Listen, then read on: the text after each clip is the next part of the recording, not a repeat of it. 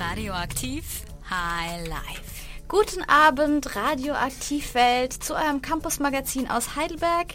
Wir lassen ganz untypisch für uns erstmal die Musik für uns sprechen.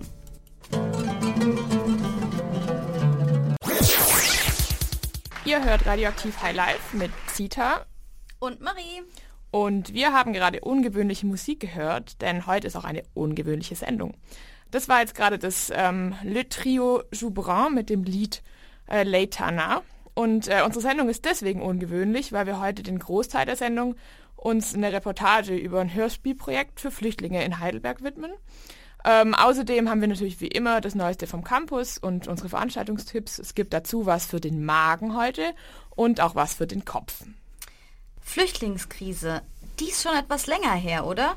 Jedenfalls hört man momentan nicht mehr so viel davon. Das betrifft nicht nur die Nachrichten über neue Flüchtlinge, sondern auch darüber, wie es denen geht, die mittlerweile schon hier in Deutschland leben. Was beschäftigt diese Menschen? Welche Geschichten haben sie zu erzählen? Die nun folgende Reportage handelt von einem Creative Writing Workshop, der Anfang April in Heidelberg stattfand. Dabei konnten Flüchtlinge ihre Geschichten erzählen und auf deren Basis dann ein fiktives Drama erarbeiten. Oh, das ist Papa. Hallo? Gott sei Dank, er hat geantwortet. Wie geht es dir, mein lieber Abbas? Ich hoffe, alles läuft gut bei dir. Tut mir leid, dass wir so spät anrufen. Lass mir dir aber erzählen.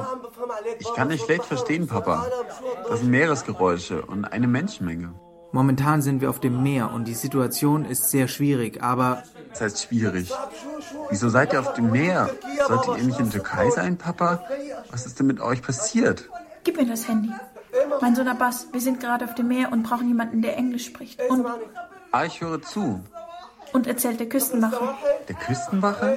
Ja, Okay, Mama, mach dir keine Sorgen. Ich werde sie gleich anrufen. Wieso seid ihr aber auf dem Meer? ich habe dir unseren Standort geschickt. Mama? Ich kann dich nicht gut hören. Hallo? Hallo? Oh, oh Gott. Hallo? Was ist los, Abbas? Keine Ahnung, was sie erzählen. Wen meinst du? Meine Eltern. Meine Eltern werden in Kürze im Meer ertrinken. Oh Gott, was soll ich machen? Was soll ich jetzt tun? Ein warmer Frühlingstag in einem Seminarraum der Universität Heidelberg. Was sich anhört wie eine reale Situation im Leben eines Flüchtlings, war das Ergebnis eines Creative Writing Workshops des Syrian Trojan Woman Projects.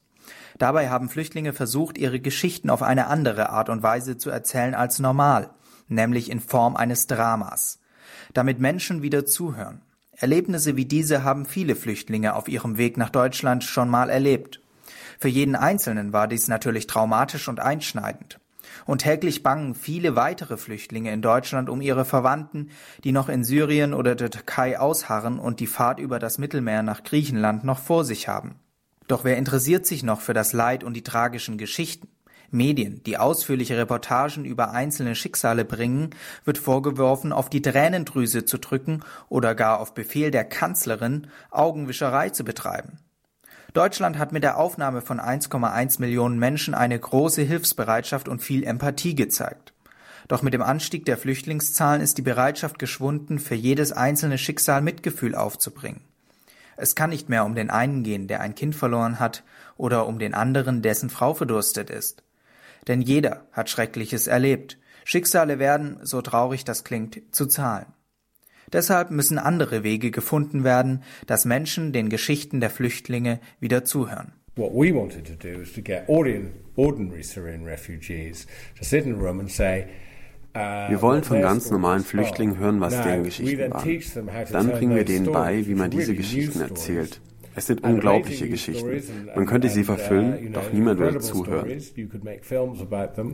But just as news, people, you know, they turn off, they don't listen. William Sterling ist Autor und Leiter der Refugee Media Productions, die den Creative Writing Workshop zusammen mit dem Migration Hub Heidelberg veranstalten. So this was a way of teaching them to write uh, and present the stories and the issues that they face here. Not Es ist die Möglichkeit, ihnen beizubringen, but wie man eine also Geschichte schreibt und präsentiert und wie man Probleme, die ihnen hier in Deutschland begegnen, erzählt. Es geht darum, diese Probleme so zu erzählen, dass die Zuhörer sich mit den Protagonisten uh, identifizieren, als Menschen mit den gleichen Ängsten und Problemen im Leben.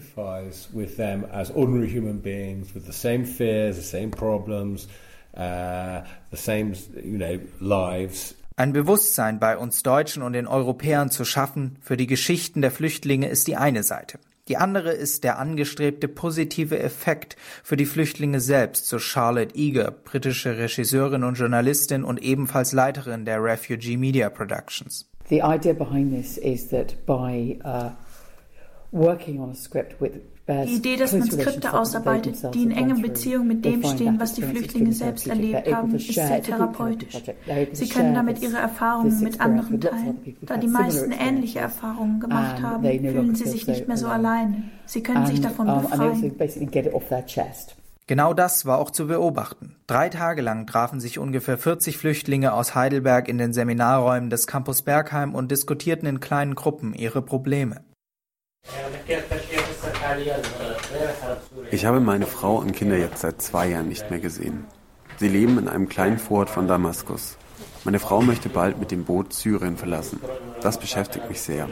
Ich mache mir große Sorgen.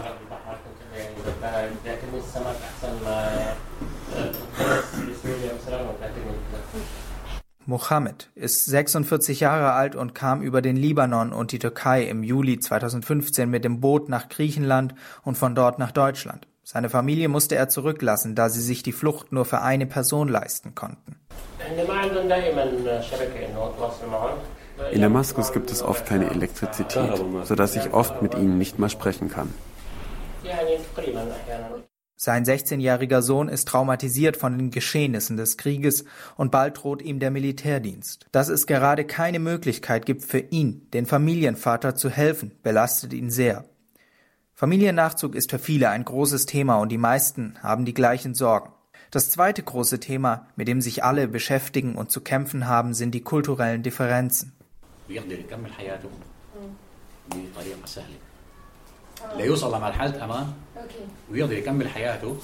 Im Mittleren Osten haben wir das Recht, mehrere Frauen zu heiraten. Das ist Teil unserer Kultur dort.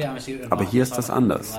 Als ich Asyl beantragt hatte, wusste ich nicht, dass es hier nicht legal ist, mit zwei Frauen verheiratet zu sein.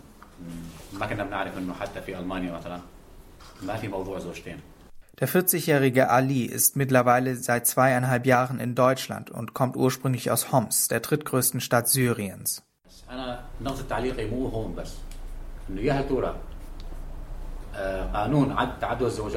Ich kam mit einer meiner zwei Frauen nach Deutschland. Diese hat sich aber von mir scheiden lassen, was ich respektiere.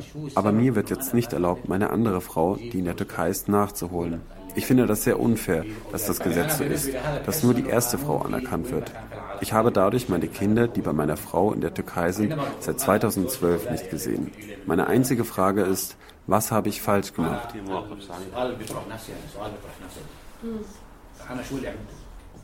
Ali steckt in einem Dilemma. Ihm bleiben zwei Optionen. Entweder er bleibt in Deutschland, sieht aber seine Frau und Kinder nicht, oder geht zu ihnen in die Türkei.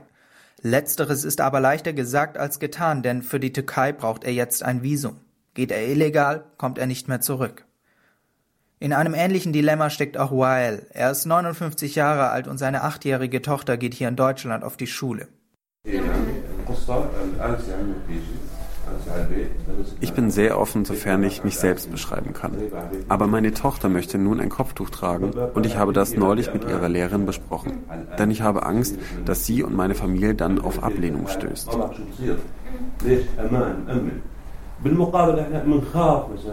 نفس القصه فانه طرحت الموضوع طب انا بخاف حجب بنتي يصير في انتقادات سخريه كذا diese Zwickmühlen, in denen sich viele Syrer wiederfinden, gilt es nur zur Message umzuformen.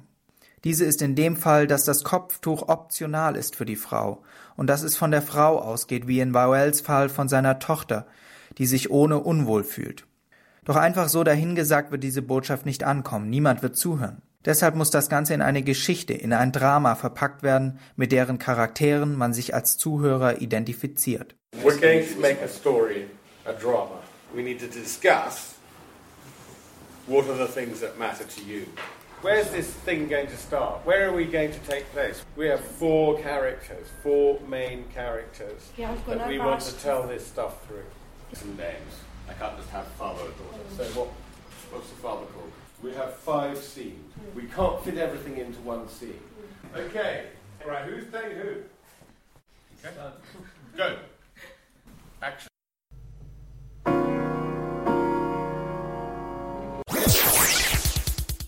Going to make a story, a drama. We need to discuss what are the things that matter to you. Where's this thing going to start? Where are we going to take place? We have four characters, four main characters yeah, that we want to tell this stuff through. Some names. I can't just have father or daughter. So what? What's the father called? We have five scenes. We can't fit everything into one scene. Mm. Okay. Right. Who's playing who? Okay. Go. Der Vater Fadi und seine Tochter Amal sitzen in der ersten Szene des Dramas beim Frühstück. Die Tochter äußert den Wunsch, ein Kopftuch tragen zu wollen, der Vater ist sich aber unsicher, wie das bei ihren deutschen Mitschülerinnen ankommt, wenn sie plötzlich mit Kopftuch auftaucht. Die zweite Szene spielt im Deutschunterricht, an dem die Flüchtlinge auch im realen Leben teilnehmen. Guten Morgen. Wie geht's Ihnen? Der Vater sitzt dort mit einem syrischen Freund, der ihn dazu drängt, seine Tochter zum Tragen des Kopftuchs zu bewegen.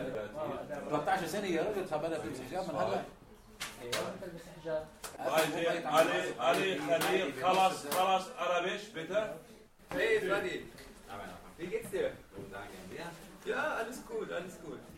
Ey, es ist richtig toll, wie, wie Amal sich in der Schule schlägt. Sie ist richtig gut, sie kann schon ganz gut Deutsch und sie schreibt richtig gute Noten. Das ist so toll, das ist so toll. In der nächsten Szene befinden sich die Charaktere vor dem Schultor seiner Tochter. Der Vater wartet dort mit seinem deutschen Freund, dessen Tochter Christina mit Amal befreundet ist. Ja, bitte, meine Frau, ich habe eine Frage. Ja? Äh, meine Tochter, meine Tochter will äh, Kopftuch tragen. Ach, sie möchte gerne Kopftuch tragen? Ja, aber, aber das muss doch ja nicht sein. Muss sie das? Frage, die Leute, die Leute äh, Deutsche. Äh, wie ist äh, nach Kopftuch die Säge? Das ist so oder nein?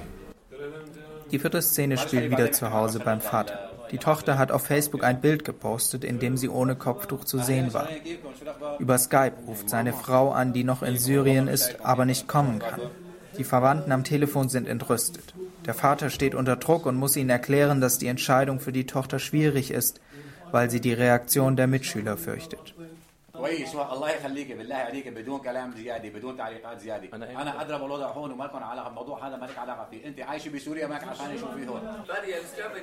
In der letzten Szene trifft der Vater wieder den deutschen Freund am Schultor. Doch diesmal kommt Amal weinend, ohne ihre deutsche Freundin Christina. Sie trägt ein Kopftuch.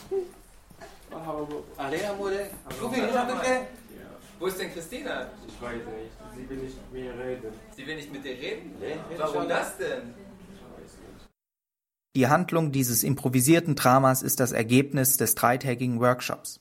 Sie beruht auf mehreren realen Problemen, doch die Flüchtlinge haben verstanden, dass es nicht darauf ankommt, ihre speziellen Geschichten von Anfang bis Ende zu erzählen, sondern dass Dramaturgie nötig ist, so William Sterling. I think it made them think about telling their story in a slightly different way. Ich denke, wir haben es geschafft, dass sie anders darüber nachdenken, wenn sie ihre Geschichte erzählen. Eine hat zu mir gesagt, ich möchte meine Geschichte einfach von vorne bis hinten erzählen.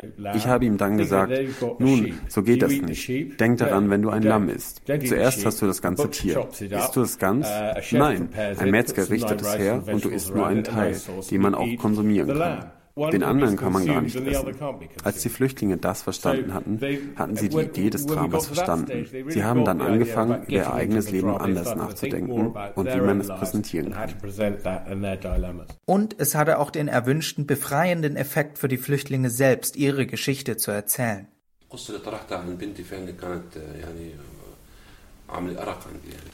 Ich habe meiner Gruppe eine Geschichte erzählt, die eine große Belastung für mich war. Es ging um die Probleme, die meine Tochter gerade hat. Aber jetzt fühle ich mich erleichtert.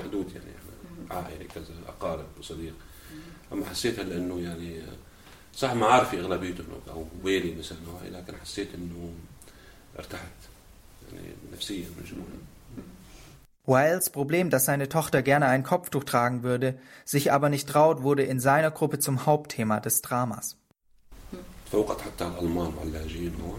Meine Tochter gehört zu den Besten in ihrer Klasse. Sie möchte gerne ein Kopftuch tragen. Aber sie sollte doch bei ihren inneren Werten gemessen werden, nicht bei ihren äußeren. Oder daran, dass sie jetzt ein Kopftuch tragen möchte.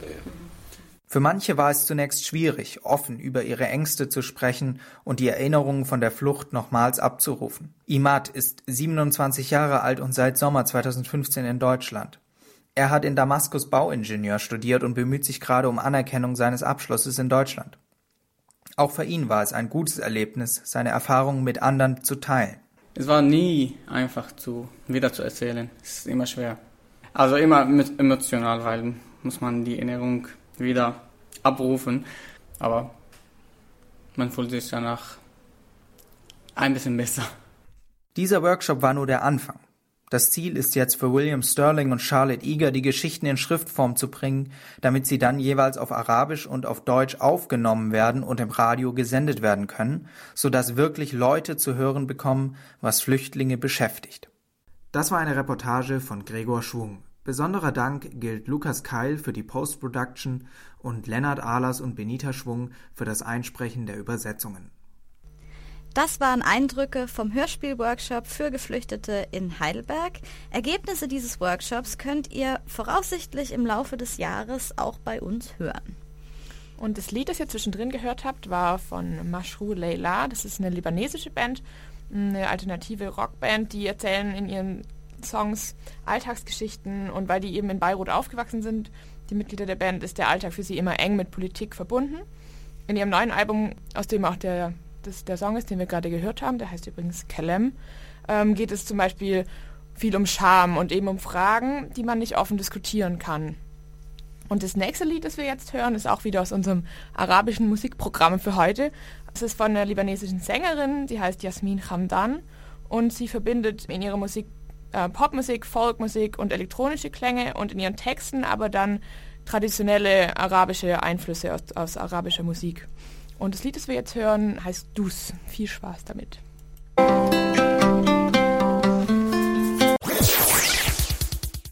Gleich in High Life. In der nächsten halben Stunde unserer Sendung gibt es natürlich wie immer die Nachrichten, unsere Veranstaltungstipps, dann gibt es noch was für den Magen heute und wir erzählen euch, warum ihr gestern ausschlafen durftet. Und das alles, wie gesagt, nach den Nachrichten. Radioaktiv High Life. Campus aktuell. Demonstration gegen Studiengebühren auch in Heidelberg. 10.000 Menschen feiern auf der Tingstätte. Wieder hohe Beteiligung beim Heidelberger Halbmarathon. Am Freitag und Samstag gingen Studierende in ganz Baden-Württemberg auf die Straße, um gegen die von der Landesregierung geplanten Studiengebühren für ausländische Studierende zu protestieren. Auch Heidelberg beteiligte sich an den Demonstrationen, zu denen landesweit laut Veranstalter 2000 Menschen kamen. Zu den Protesten hatte das Aktionsbündnis gegen Bildungs- und Studiengebühren aufgerufen. Rund 10.000 Menschen haben am Sonntag auf der Heidelberger Tingstätte in den Mai gefeiert. Allerdings kam es im Laufe der Nacht zu einigen Zwischenfällen. Ein 25-Jähriger aus Ludwigshafen stürzte auf dem Heimweg einen Abhang hinunter und wurde nach einer schwierigen Bergung in eine Klinik gebracht. Er ist nach Berichten der Rhein-Neckar-Zeitung mittlerweile nicht mehr in Lebensgefahr. Zudem hatte die Feuerwehr mit zwei großflächigen Waldbränden im Bereich des oberen Philosophenwegs zu kämpfen. Die Brände konnten wegen Behinderung durch Gaffer erst um 4.30 Uhr gelöscht werden. Möglicherweise wurden sie durch den Funkenflug von Fackeln oder das Wegwerfen abgebrannter Fackeln verursacht. Ermittlungen hierzu wurden aufgenommen. Bei idealen Wetterbedingungen erreichten am Sonntag 3360 Läuferinnen und Läufer das Ziel des 36. Heidelberger Halbmarathons. Auf der Strecke, die über die Altstadt, den Philosophenweg und das Schloss führte, konnte Vorjahressiegerin Anna Herzberg mit einer Zeit von einer Stunde 25 Minuten und 30 Sekunden ihren Titel bei den Frauen verteidigen. Ein neuer Streckenrekord von einer Stunde 12 Minuten und 47 Sekunden stellte Jochen Uhrig auf und entschied so die Männerwertung für sich. Das war das Neueste vom Campus. Redaktion hatten Tim Tugendhat und Zita Zitterbart.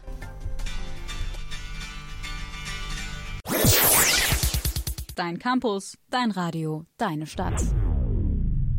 Nachdem wir heute schon einen Ausflug in die arabische Musik unternommen haben, widmen wir uns jetzt auch noch der arabischen Küche. Jessie zeigt euch nämlich, wie man sich Shawarma ganz leicht selbst machen kann. Campusküche. Heute geht's ums Lieblingsgericht aller Studis. Wir gehen heute in die orientalische Region und machen Shawarma. Dazu brauchen wir fertig geschnitten Shawarma-Fleisch, Pita, Salat, Tomat, Zwiebel und Knoblauchsoße und Harissa. Dann fangen wir an. Erstmal braten wir das Fleisch an. Dann mal los. Am besten in Olivenöl. Ein bisschen Öl dazu, nur ein bisschen. Und während das Fleisch vor sich hin brutzelt, könnt ihr schon mal die Pita aufwärmen. Während das alles passiert, schon mal Tomaten klein schneiden, dass wir sie dann gleich füllen können. Die Pita, wenn sie warm sind, noch ein bisschen abkühlen lassen. Tomaten sind geschnitten, Salat steht bereit. Wir haben noch einen kleinen Beilagensalat dazu gemacht. Dann geht es jetzt gleich ans Füllen. Wie man sie jetzt füllt, bleibt jedem selbst überlassen, ob erst Fleisch, dann Soße, dann der Salat oder andersrum.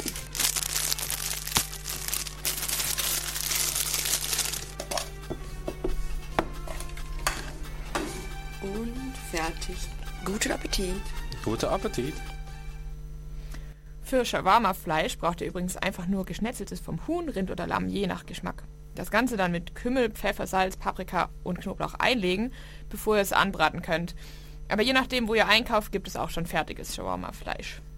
Wir spielen jetzt unseren letzten arabischen Song für heute. Der ist nochmal von Jasmin Hamdan. Ähm, wenn euch ihre, ihre Musik übrigens gefällt, am 10. Mai spielt sie in Frankfurt. Es gibt auch noch Karten. Und der Song, den wir jetzt spielen, heißt Bella Tentenet. Viel Spaß damit.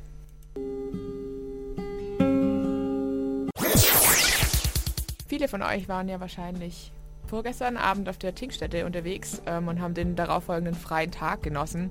Wir haben uns jetzt gefragt, warum ist es eigentlich so? Warum dürfen wir am 1. Mai, solange wir wollen, im Bett liegen und müssen nicht in die Uni gehen?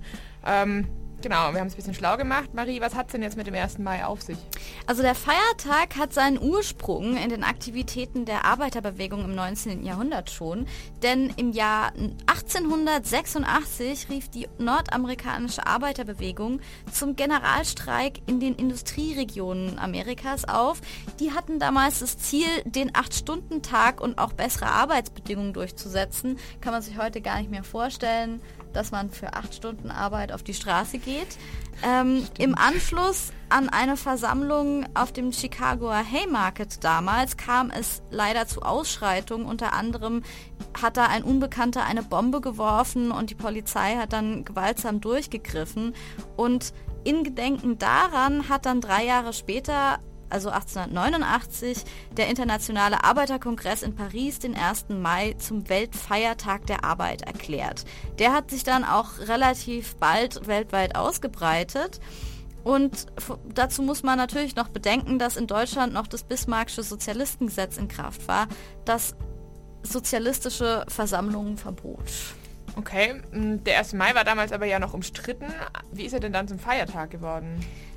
Du hast natürlich recht, der 1. Mai damals zwar unter den Linken schon wichtig war, aber noch weit weg äh, davon wirklich etabliert zu sein, denn schon in der Weimarer Republik kam die Idee auf, den 1. Mai dann zum gesetzlichen Feiertag in Deutschland zu machen. Aber unter den Parteien in der Weimarer Nationalversammlung hat sich dafür keine Mehrheit gefunden. Und das hat sich dann im Jahr 1933 geändert. Damals haben die Nazis nämlich versucht, den 1. Mai für sich zu vereinnahmen, indem sie ihn zum bezahlten nationalen Feiertag des deutschen Volkes gemacht haben. Und makaber daran ist, dass einen Tag später die SS und die SA die Gewerkschaftshäuser gestürmt haben und die freien Gewerkschaften zerschlagen haben. Also sie haben tatsächlich versucht, diesen Tag umzuwidmen. Nach dem Krieg blieb der 1. Mai dann aber als Feiertag erhalten und er ist nach wie vor vor allem ein politischer Feiertag für die Linken. Und was war jetzt dieses Jahr so los am 1. Mai? Also dieses Jahr hat der Deutsche Gewerkschaftsbund das Motto ausgerufen, wir sind viele, wir sind eins, Zeit für mehr Solidarität. Und es gibt natürlich bestimmte Themen, die schon eine ganze Weile auf der Agenda stehen, ähm, mit denen sich am 1. Mai beschäftigt wird, zum Beispiel die Rente, die Arbeitszeit und die Krankenversicherung.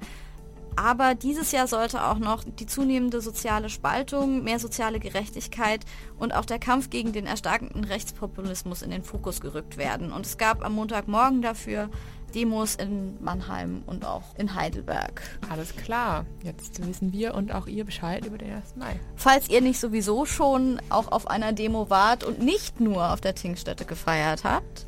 Und wir machen jetzt erstmal weiter mit einem Lied, was vielleicht eher zur Tinkstätte als zu den Montagsdemos passt. Und zwar Lorena McKennitt, Mama's Dance.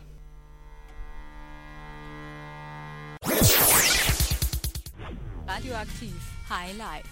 Veranstaltungstipps. Aufgepasst für Feuilleton-Fetischisten und Freunde der darstellenden Künste. Seit dem 28. April läuft der diesjährige Heidelberger Stückemarkt, der mittlerweile in die 34. Runde geht. Er bringt die angesagtesten neuen Theaterproduktionen aufstrebender Künstler auf die Bühne.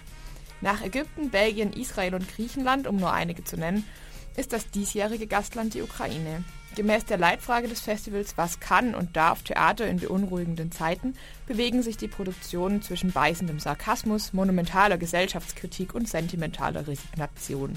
Noch bis zum 7. Mai erwartet euch ein buntes Programm aus Schauspiel, Tanz und Musik im und um das Gelände des Theaters und Orchesters Heidelberg.